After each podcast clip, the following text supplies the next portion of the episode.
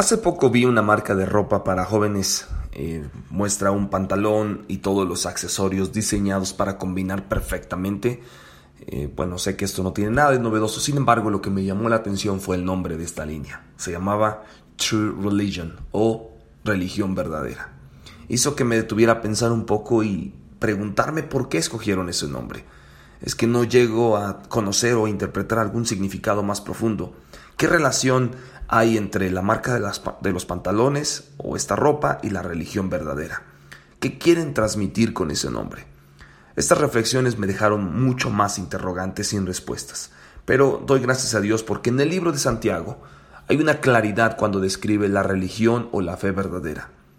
Dice, la religión pura y sin mácula delante de Dios el Padre es esta, visitar a los huérfanos y a las viudas en sus tribulaciones y guardarse sin mancha del mundo. Qué concepto tan estimulante. La religión verdadera, la fe genuina, es una expresión de nuestra comunión con Dios, es una prueba de nuestra identidad en Cristo, es la forma en la que nos ocupamos los unos de los otros para extender una mano al más débil y vulnerable y a aquellos que necesitan más ayuda. La religión verdadera no es una ropa que se pone o se quita, sino es un noble desafío de cómo vivir delante de Dios mm, santo y puramente delante de los demás también.